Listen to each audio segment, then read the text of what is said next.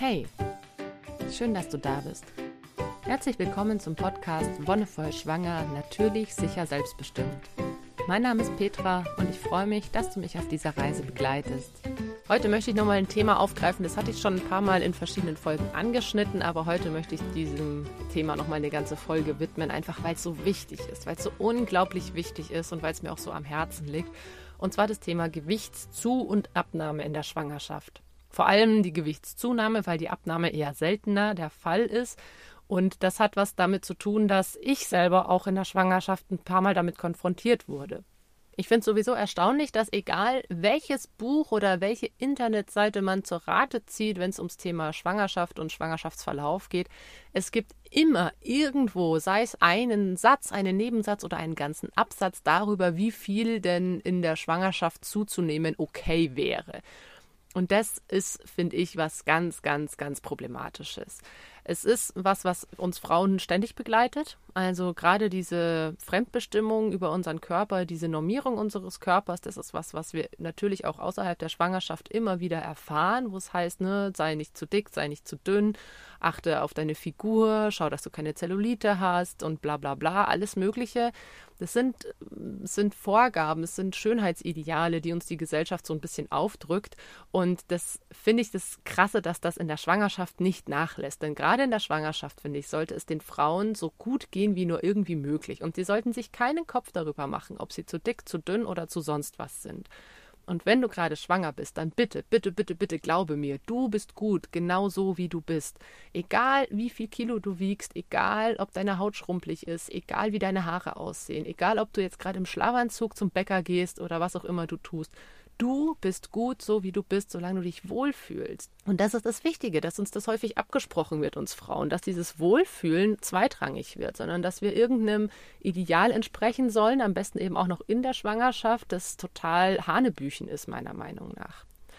Es gibt gewisse, in Anführungszeichen, ich sage jetzt immer in Anführungszeichen, Richtlinien, wie viel man denn zunehmen sollte, weil das ja angeblich entscheidend dafür wäre, wie gut es dem Kind geht und wie gut es der Schwangerin geht und wie gut überhaupt alles ist.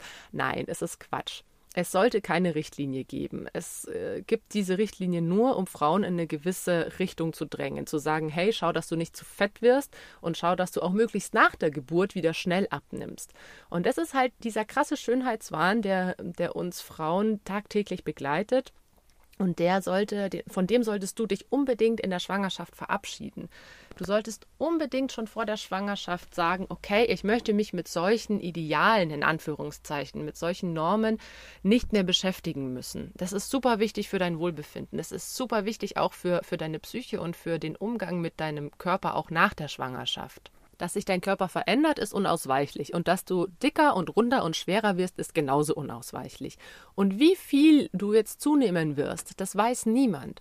Ich denke, dass der Körper das sehr gut selber regeln kann. Ich denke, der Körper hat ein Gefühl dafür, wie viel noch okay ist und wie viel zu viel ist.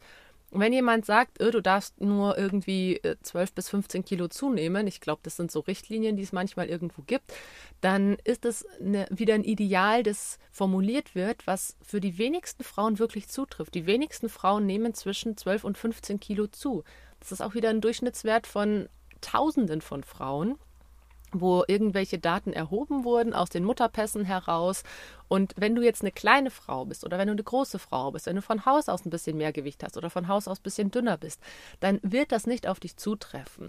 Und es wird dann immer gesagt, ja, das Kind hat ungefähr so und so viel Kilo, das weiß natürlich auch niemand. Dann die Plazenta hat so und so viel Kilo, das weiß auch niemand so und so viel Fruchtwasser sammelt sich an, das weiß auch niemand. Das sind alles Faktoren, die irgendwo im Unbekannten sind, weil jede Schwangerschaft und jede, jedes Heranwachsen eines Kindes unterschiedlich ist. Vielleicht hast du ein großes Kind, aber wenig Fruchtwasser. Vielleicht hast du eine riesige Plazenta, aber ein kleines Kind. Vielleicht hast du ultra die Wassereinlagerungen. Das war bei mir so. Und Wassereinlagerungen sind auch echt ein Faktor, der ins Gewicht fällt, haha, im wahrsten Sinne des Wortes.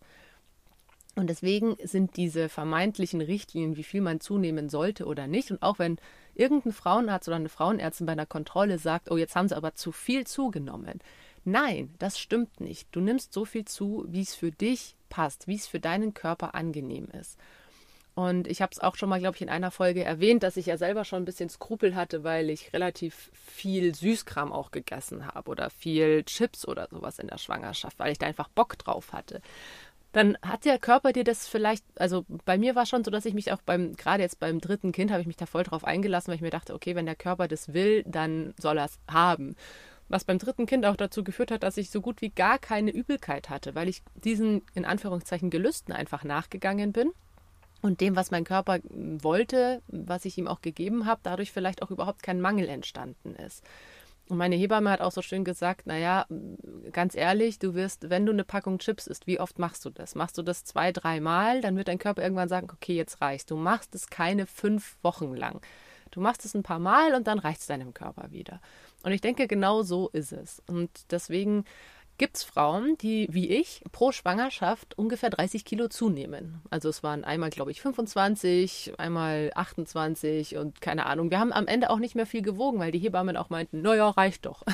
Also es ist genug da, es ist genug zugenommen, damit das Kind, damit man sagen kann, das Kind hat äh, ja Gewicht gewonnen, es ist genügend Fruchtwasser da, Plazenta scheint zu arbeiten.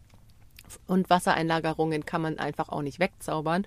Und deswegen ist es auch okay, 25 bis 30 Kilo zuzunehmen. Und klar ist es auf eine Frau wie mich, die, sagen wir mal, Startgewicht 65 hat, ist es schon ein Brocken gewesen. Also das ist auch anstrengend ein Stück weit. Klar, wenn du dann da irgendwie mit einem Drittel mehr Gewicht rumläufst, ist es natürlich auch super anstrengend. Aber letztendlich ist es, denke ich, weniger anstrengend, dieses Gewicht zu tragen, als sich die ganze Schwangerschaft über zu geißeln und zu maßregeln, oh, das darf ich nicht essen und irgendwie zweimal am Tag auf die Waage zu stellen und zu gucken, oh, jetzt habe ich 500 Gramm zu viel.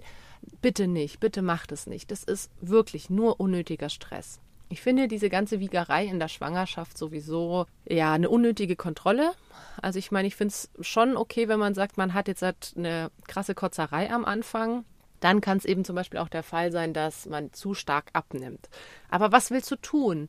Was willst du tun, wenn das Essen, das du zu dir nimmst, einfach nicht drin bleiben will? Das ist ja das Blöde. Das ist ja, da kannst du ja auch nicht einfach reinschaufeln, reinschaufeln, reinschaufeln und äh, hoffen, dass du dann irgendwie zunimmst. Dein Körper wird sich dem wieder entledigen, wenn, wenn er es nicht mag.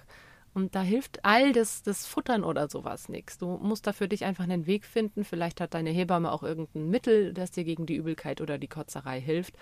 Aber letztendlich ist das Abnehmen auch weniger ein Problem. Es kommt manchmal am Ende der Schwangerschaft nochmal, wenn, wenn man wirklich schon arg rund ist und wenn vielleicht auch der Magen schon so ein bisschen gedrückt wird, dass man einfach nicht mehr viel essen kann. Dass man dann das Gewicht hält, dass es dann konstant bleibt. Und da manchmal wird dann auch gemeckert, äh, jetzt nehmen sie aber nicht mehr, nicht mehr viel zu, da müssen sie aber schauen, dass sie das Kind noch ordentlich versorgen.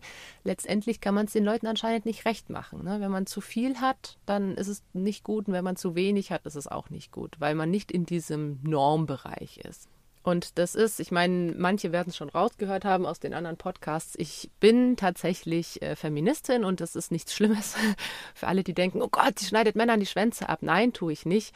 Ich setze mich dafür ein, dass Geschlechter gleichberechtigt behandelt werden, denn das ist Feminismus. Eine Gleichberechtigung von allen Geschlechtern, eine Gleichbehandlung auf allen Ebenen. Und letztendlich muss sich kein Mann nie irgendwo dafür rechtfertigen, außer er ist irgendwie jetzt äh, Boxer und muss in eine gewisse Gewichtsklasse oder sowas.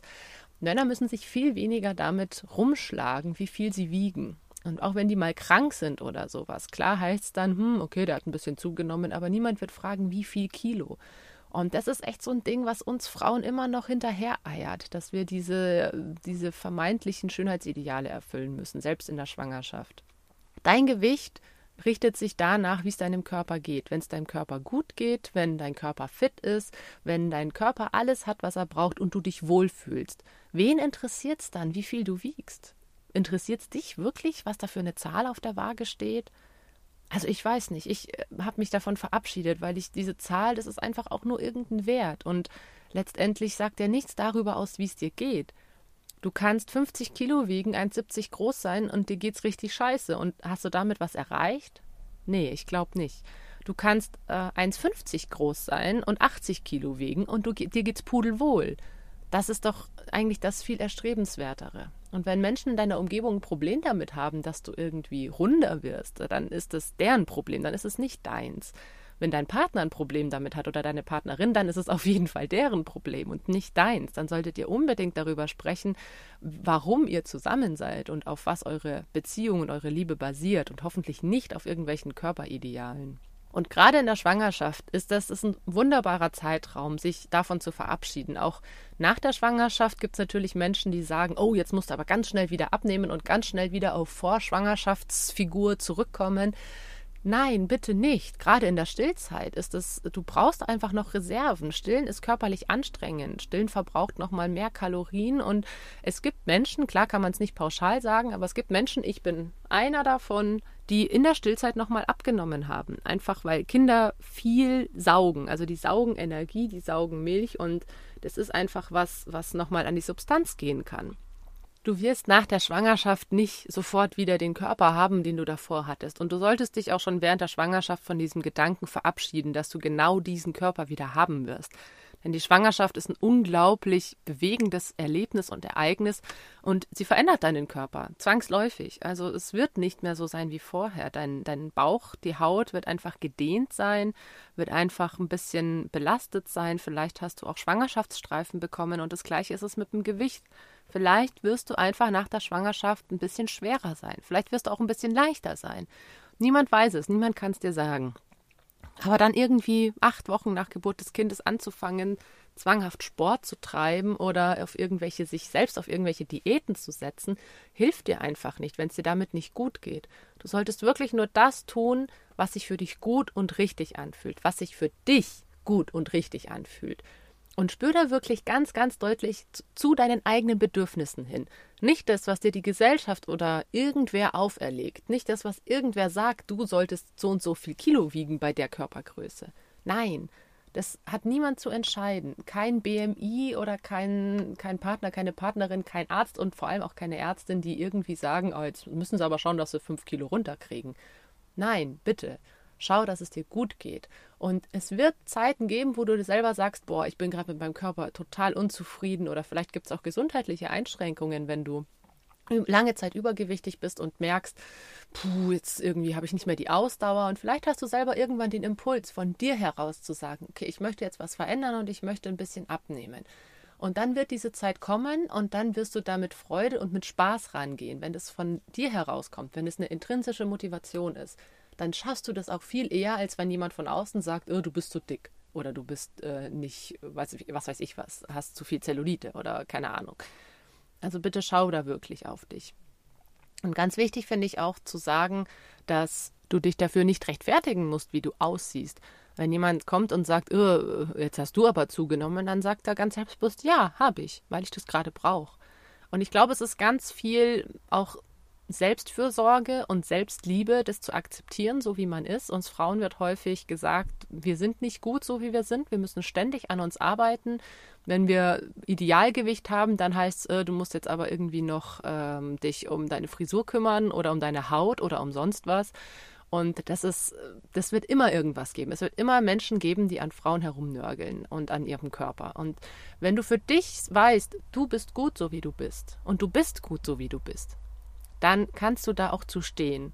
Und das ist, glaube ich, die größte Herausforderung für uns Frauen zu sagen, leck mich doch alle am Arsch.